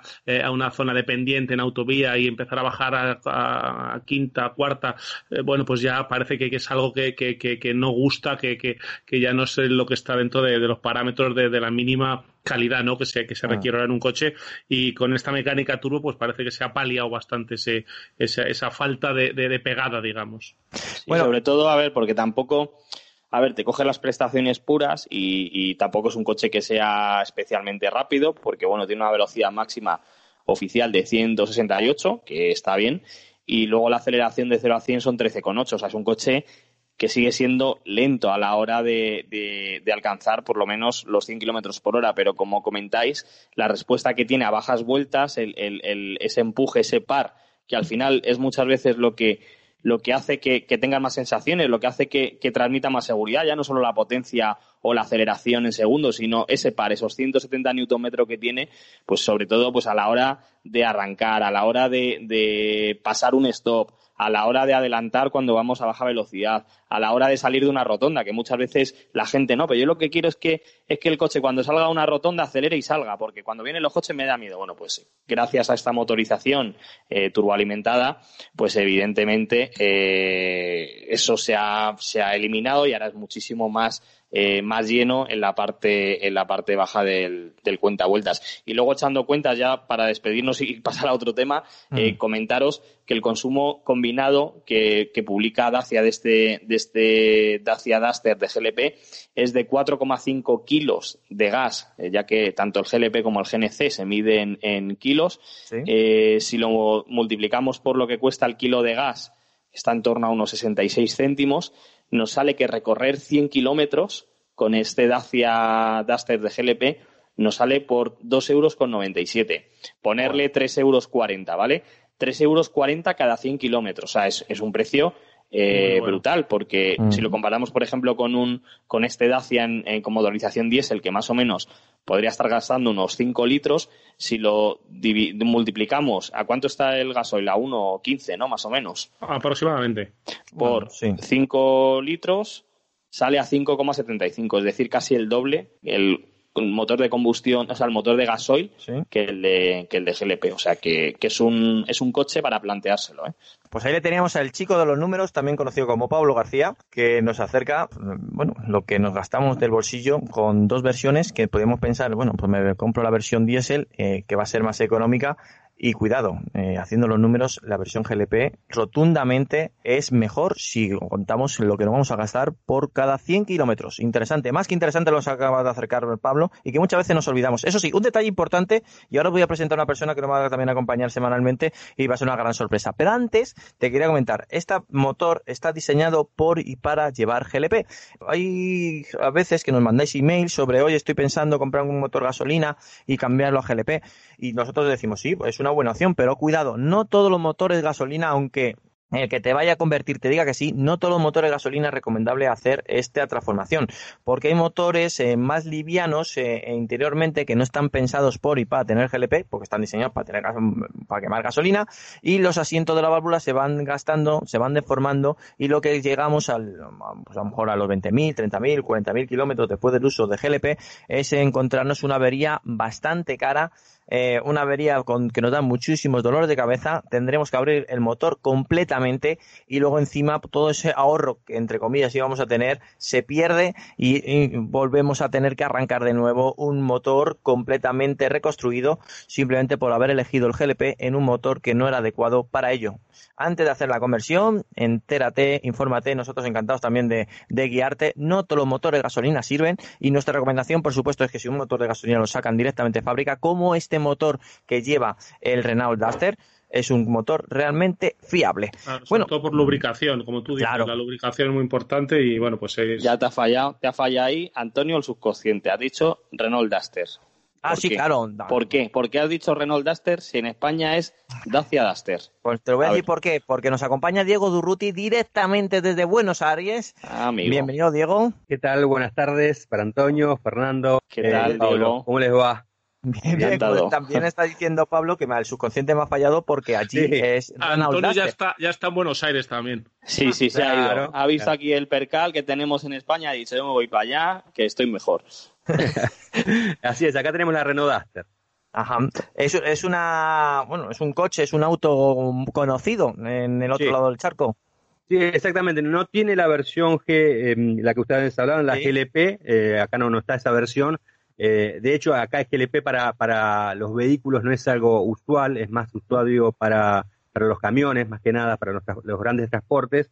Acá lo que, lo que se usa mucho, acá en Argentina, es el GNC, el gas natural comprimido, que eh, se puede colocar, eh, hay gente que se encarga de colocarlo a, diferentes tipos de vehículos, y acá en el mercado argentino, la, el único, la única marca que sí lo saca de fábrica a través de un acuerdo con, una proveedora de este tipo de sistema es Toyota, para, solamente para el Etios Sedan. Ese es el único vehículo que acá en Argentina sale con GNC de fábrica. Es, esa única versión. Después sí se puede transformar. Después se puede transformar. Aquí en España el GNC, Grupo Volkswagen, y ya ninguna otra han tocado eh, esa vertiente de gas natural comprimido y que bueno, recientemente han dicho que no van a seguir desarrollando este tipo de motores, aunque actualmente estén en, oferta, es decir, la siguiente evolución no la veremos. Diego, ¿y en Argentina hay una red de recarga decente en cuanto al, usuario de vehículos de gas? Sí, sí, acá, acá es muy normal, es algo muy normal. Ya más o menos de hace 30 años utiliza el GNC como un, un sistema de combustible alternativo y mucho más económico, obviamente, que las versiones nafteras y diésel. Pero es, es de, hace muchísimo tiempo. en Argentina también han sabido coger hace más, antes que nosotros ese camino. Bueno, pues Diego semanalmente nos va a acercar una novedad, un coche que, no, que se acerque o que se presente en Argentina, porque queremos hacer un, acercamiento a todos esos eh, oyentes europeos, a todos esos oyentes españoles de lo que se está moviendo en Argentina y, por supuesto, con el resto de las novedades van a conocer, van a acercarse y van a, ser unos, eh, unos privilegiados porque van a conocer lo último que llega al mercado europeo y en especial al mercado español para todos esos eh, oyentes argentinos. Eh, antes de dar paso a Diego, que vamos a hablar de, una, de un sud muy especial porque le conocemos mucho aquí en España, tengo que despedir a Pablo García, que bueno, ha hecho un gran esfuerzo por estar hoy junto a nosotros porque está, bueno, está saliendo prácticamente ya de casa, que tiene un viaje. Tengo la maleta aquí, Antonio, que, que, está, está deseando salir ya, que se va, se va de viaje. Nos estrenamos aunque este año ha sido un poco, un poco atípico en, en España con la Escuela de Conducción de BMW. Bueno, pues tenemos este, este fin de semana, mañana sábado y el domingo, un curso eh, X-Drive, es decir, con los eh, vehículos sub y los eh, coches de BMW con tracción total X-Drive en Valencia, en una, en una finca. Recuperamos los cursos que hacíamos hace, hace un par de años, donde, bueno, pues los clientes van a poder probar tanto los sub, los X5, X3 y demás con tracción total y las variantes híbridas enchufables y las berlinas, los Serie 3 con, con tracción total y los, y los Serie 1. Así que nada, nos vamos este, me voy ahora mismito, que por eso me tengo que escapar un poquito antes. Me vais a disculpar porque me están esperando y, y nada, marcho para Valencia y ya la ahí semana se, que viene. ¿Ahí se derrapa también? En barro y en tierra, más que en asfalto. Más que en asfalto. O sea Luego nos pasa la dirección que nos acercamos para allá. Venga, pues allí invitados estáis a Valencia, ¿eh? A comer allí un, una payita. Además, es donde Diego, mejor... cógete el primer avión. Eso, Bueno, Diego, bueno. Invitado estás también, ¿eh? Bueno, muchas gracias, muchas gracias. Además, Valencia, Valencia se salva un poco de- del coronavirus, ¿eh? Parece que la comunidad valenciana eh, es de las zonas menos menos complicadas. Así que Ah. nada, como se, se ponga la cosa complicada, nos vamos para allá. Que tenemos Pues sí. Tenemos eh, buenas carreteras y, y buena comida. Así que... así y buena gente. Y buena gente. Así que Lo nada, dicho, Pablo, muchas gracias. Un fuerte abrazo. Muchas gracias a vosotros Hasta la próxima y, y que paséis un buen fin de semana. Gracias. Hasta luego. Bueno, Diego, vamos a ver. eh, una de las sorpresas de la semana ha sido la presentación de un Volkswagen que en Europa lo conocemos, sobre todo aquí en España, como Seat Ateca. Allí llega con unos cambios ligeros, sobre todo en el frontal, como Vol- Volkswagen Taos y que encima se va a fabricar en Argentina. Exactamente. El Volkswagen Taos se presentó eh, a principios de esta semana. Fue una, obviamente una presentación virtual. Acá no se pueden hacer todavía eventos presenciales por esta situación del coronavirus. Eh, una presentación internacional a 35 países llegó este lanzamiento. Y bueno, este Volkswagen Taos eh, va a tener dos puntos de producción acá en América. Uno es en Argentina, en Sí. la localidad em, de, de Pacheco, en la provincia de Buenos Aires, donde Volkswagen tiene una fábrica en la cual actualmente eh, construye y fabrica la, Amarok y también se va a em, eh, producir en México, eh, en México básicamente para el mercado estadounidense. Es un SUV mediano que se va a estar posicionando entre el T-Cross y el Tiguan. Va a estar utilizándose la plataforma MQBA, una plataforma em, que resulta bastante atractiva por, por la modu- modularidad que tiene. De hecho, bueno, esta, es- justamente esta plataforma también la utiliza el Golf y el Tiguan. Y bueno, para, para este proyecto, ¿no? que para la, industria argentina es un proyecto realmente muy, pero muy importante, eh, se invirtieron se- 650 millones de dólares en la planta de General Pacheco justamente para modernizarla y adaptarla a esta nueva plataforma. Eh, en, en este año en particular, que bueno, todos sabemos que es un año bastante singular en todo sentido, pero bueno, acá eh, en la Argentina hay muchos buenos productos nuevos que están eh, produciéndose. Eh, la, industria argentina no venía de un muy buen 2019, bueno, sin embargo, las empresas han confiado no solamente Volkswagen con, con este proyecto del Tau, sino también eh, el grupo PCA con Peugeot produciendo eh, la nueva versión del 208 en su planta del Panomar, incluso Renault también eh, produciendo una pickup en, en su planta de Córdoba, así que es realmente una de las muy buenas noticias que, que ha tenido la industria eh, argentina, bueno, con, con- con este vehículo, con el Volkswagen Taos, que bueno, hay muchísima Sí. expectativa, ¿no? Con, con lo que puede llegar a ser en toda la región, ¿no? Básicamente. Eh, ¿Qué motores va a llevar? ¿Van a ser homólogos a los que vemos aquí en Europa? los motores van a ser dos versiones. Para lo que sea para el, mercado de, acá de Sudamérica va a ser el 250 TCI 1.4 turbo que tiene 150 caballos y 250 Nm de torque. Y para el mercado estadounidense eh, la versión va a ser 1.5 eh, con las mismas especificaciones, más que nada por un tema de, ah. polución eh, de dióxido de carbono. esa es básicamente la modificación entre un motor y otro, pero las prestaciones también son las mismas. En, cuanto al tema de, la transmisión, ¿Sí? discúlpame Antonio, va a ser automática, al, menos la de la, región acá de, Sudamérica, porque muchos no se, no se han comentado detalles, al menos para acá sabemos que va a ser una transmisión automática Tiptronic con seis cambios. Y creo que para el mercado estadounidense de ocho cambios. ¿Dónde, dónde se situaría este Volkswagen Taos? ¿Sería un coche en posición premium en comparación con los vehículos que se vendan en Argentina? sí, sería de, una gama media, digamos. Mm. ¿no? Como, como premium tenemos al, en, la marca Volkswagen está el Tiguan, ¿no? Eh, la idea del Taos es, justamente posicionarse como una alternativa entre el T-Cross y el Tiguan, ¿no? El Tiguan, obviamente, un segmento mucho mayor y bueno, el, el, Taos en un segmento muy competitivo porque acá eh, los SUV eh, cada vez son, es muy variada la oferta, tenés todas las marcas, las principales marcas eh, tienen todas sus versiones SUV en ese segmento y es muy realmente muy competitivo. Fernando, estaría realmente bien que, ¿por qué no? Eh, llegase SEAT. SEAT ha apostado por, por México, por, por Centro Europa, de Centroamérica. ¿Por qué no Argentina? Si, hubiera estado SEAT, hubiera copado con su SEAT Ateca y Volkswagen hubiera tenido que dar el paso para presentar al Taos. Sí, bueno, ya sabes que esas estrategias globales de las marcas son complicadas, son difíciles, las tienen que estudiar y ver y ver bien, ¿no? Cuál, cuál es el, el, producto que encaja en según qué país. Cada vez eh, es más global ¿no? La, economía y la, y la venta de vehículos. Lo hemos visto con alianza, ¿verdad? Renault, Nissan, Mitsubishi, en la que, bueno, pues eh, Mitsubishi deja Europa y se va a centrar en, en América y en Asia. Y, bueno, pues eh, las marcas tienen que ir viendo cuáles son eh, los mercados que más le interesan. Yo le quería preguntar a Diego, porque estoy seguro que muchos de nuestros oyentes también tienen esa curiosidad. ¿El mercado argentino, Diego, está absolutamente dominado, igual que en España, por los sub? ¿O los SUV, como decís ahí?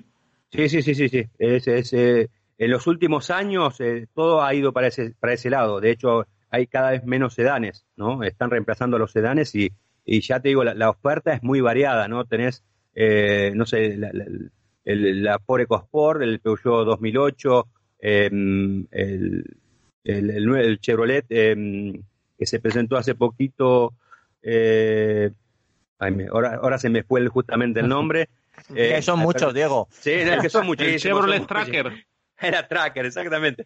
Eh, que, bueno, que, vos, vos fíjate que son tantos los vehículos que el, último auto que probé me olvidé cómo se llamaba. Es la Tracker, justamente tuve la semana pasada la posibilidad de, probarla. Eh, es en un segmento muy, pero muy competitivo. Hay muchísima variedad de, vehículos, ¿no? Que, que esto creo que habla a las claras de, de, un segmento en crecimiento en todas partes del mundo, ¿no? Acá tenías, bueno, el te, completo, el Citroën C4 Cactus, el Nissan Kicks, la Honda HRB, eh, el Hyundai Creta, em, la, bueno, la Duster y la Capture. O sea, hay un montón de, de SUV, de subs, ¿no? Que, están dominando el mercado y, bueno, todo, todas las marcas van para ese lado, ¿no? Incluso eh, eh, hay algunas marcas que ya son como reticentes a, a, traer y a, y a comercializar sedanes.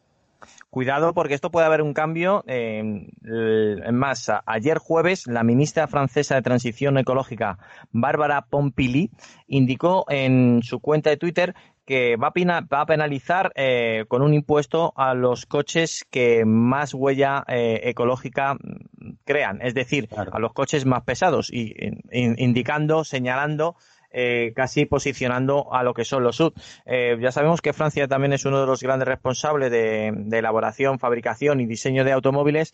Si eh, ahora, bueno, esta ministra está indicando que va a ir a por los sub simplemente porque son los vehículos más contaminantes, porque son los más pesados, son los más altos, los que más goma llevan y con ello tienen un rozamiento mayor con el asfalto y contienen los consumos más altos, a lo mejor simplemente por números, porque tenga, sean mucho más caros y, y no puedan fabricarlos o por, o por multas eh, ecológicas, las marcas tengan que variar su, su bueno, su, su mercado, por lo menos sus, sus versiones. Eh. Ya veremos a ver por dónde van los tiros, ¿eh?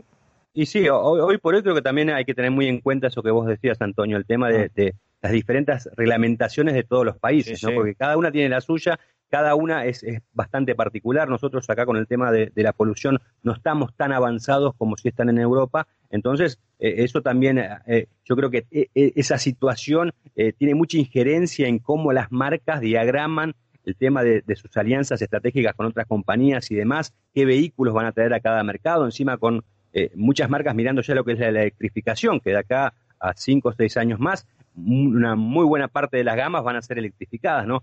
Y te, doy, les doy un ejemplo. O sea, ustedes, eh, eh, comparándolo con Argentina, están muy avanzados en el tema de la electrificación de vehículos. Acá nosotros recién estamos empezando si tenemos eh, una cadena de, suministro eléctrico público bastante acotado. Acá, con el tema de la energía, siempre hemos tenido muchos inconvenientes, ¿no? Entonces, mm.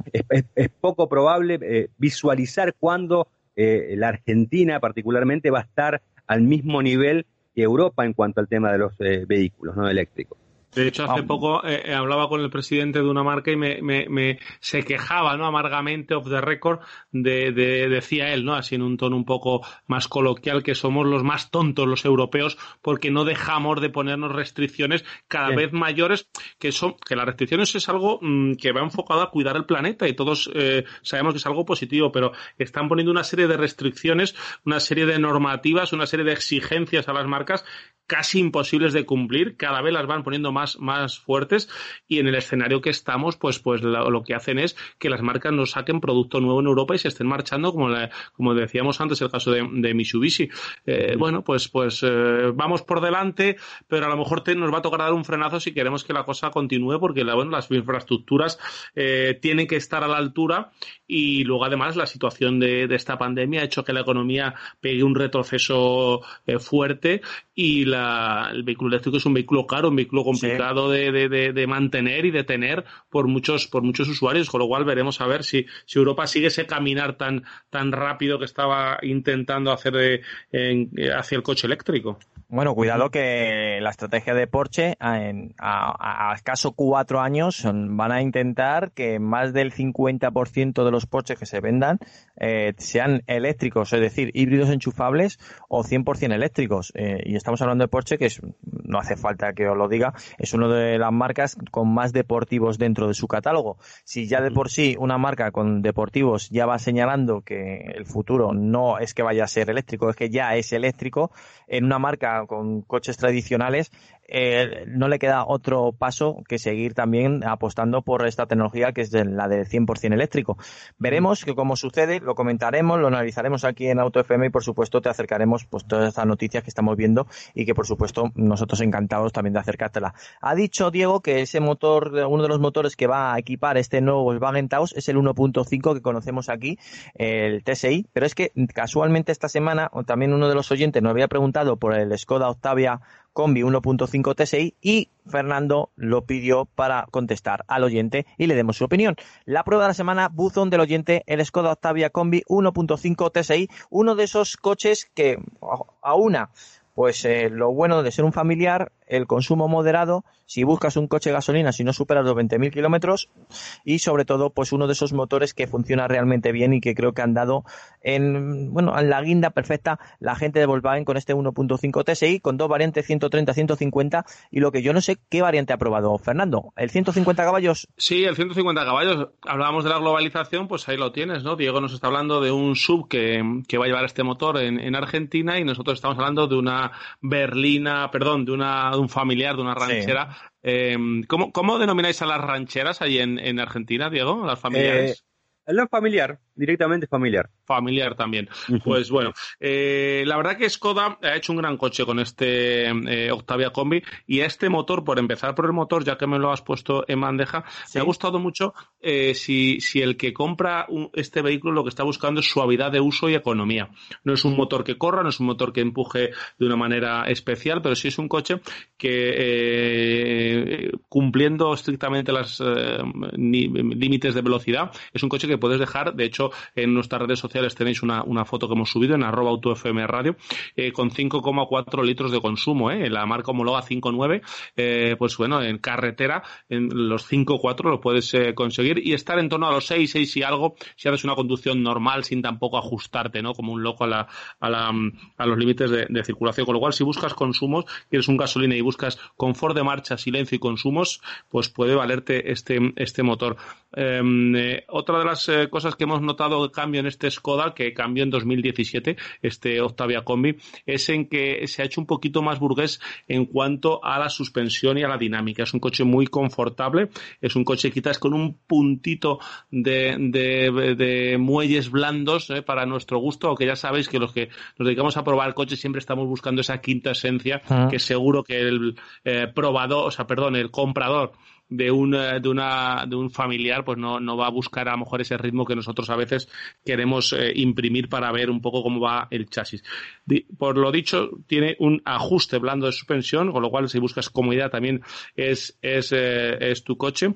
Eh, tiene un maletero que ha crecido en 30 litros con respecto a la versión anterior, ahora está en 640, con lo cual si buscas espacio también es un coche muy interesante, un coche que está construido sobre la plataforma MQB, que comparte, pues, por decir, de uno de los últimos modelos, pues con el Golf 8.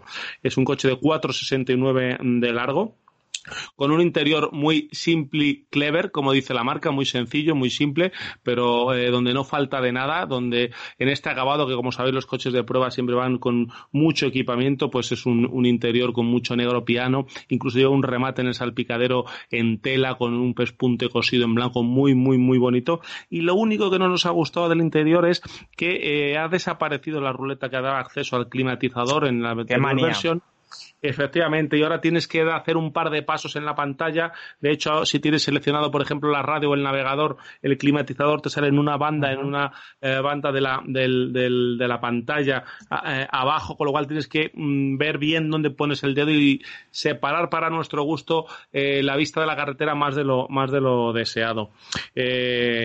bueno, precio, 26.601 mm, euros, la versión base, la versión básica, puedes añadirle ahí un montón de equipamiento desde el, em, eh, techo panorámico, llantas hasta 19 pulgadas, bueno, pues un montón de, equipamiento.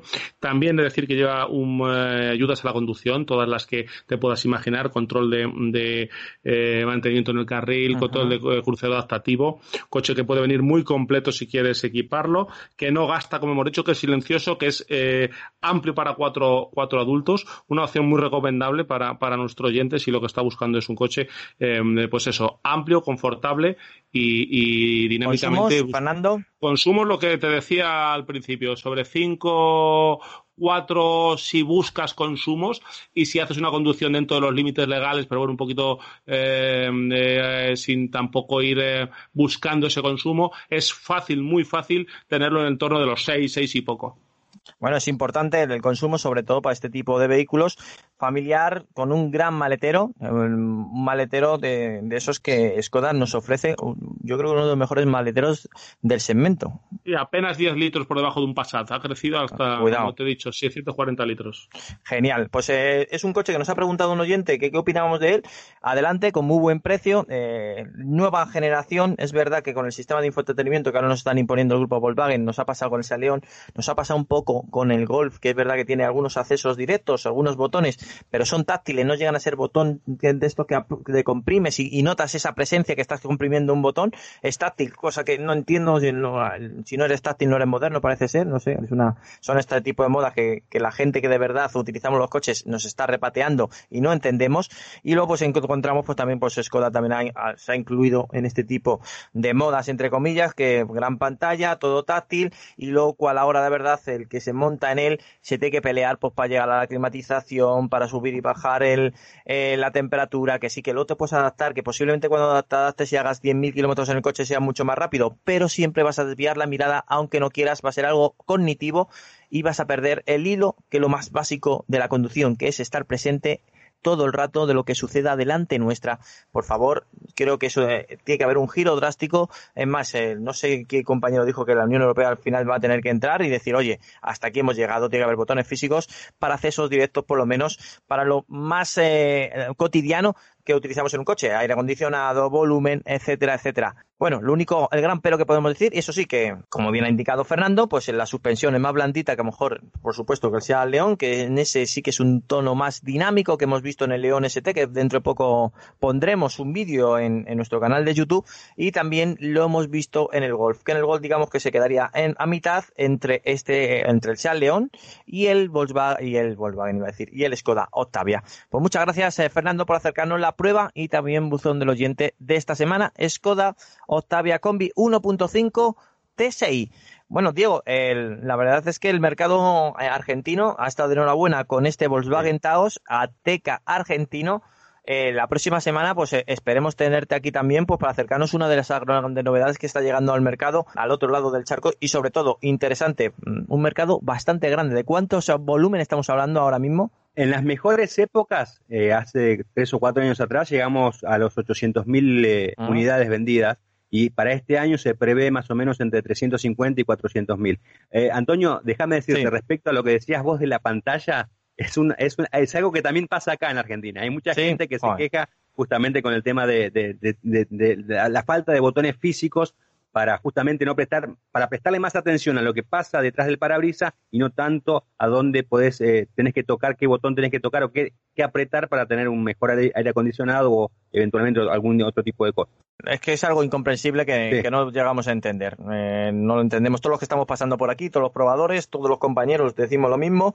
Es verdad que en el Audi A3 sí que han dado el salto y tienen una gran pantalla, pero sí que tienen botones y en eso sí que no han querido llegar Audi. Yo creo que va a ser la gran beneficiada de, haber elegido esta, esta opción. Pero en el Golf eh, han, han, tienen acceso directo, pero insisto que son botones táctiles que no el propio botón de, comprimir. Y ya en el Seat León y en el Skoda Octavia ya no hemos olvidado, parece ser que son mucho más modernos y tenemos solamente pues un pequeño acceso táctil de, temperatura, pero bueno, eh, eh, que ni se iluminan por la noche.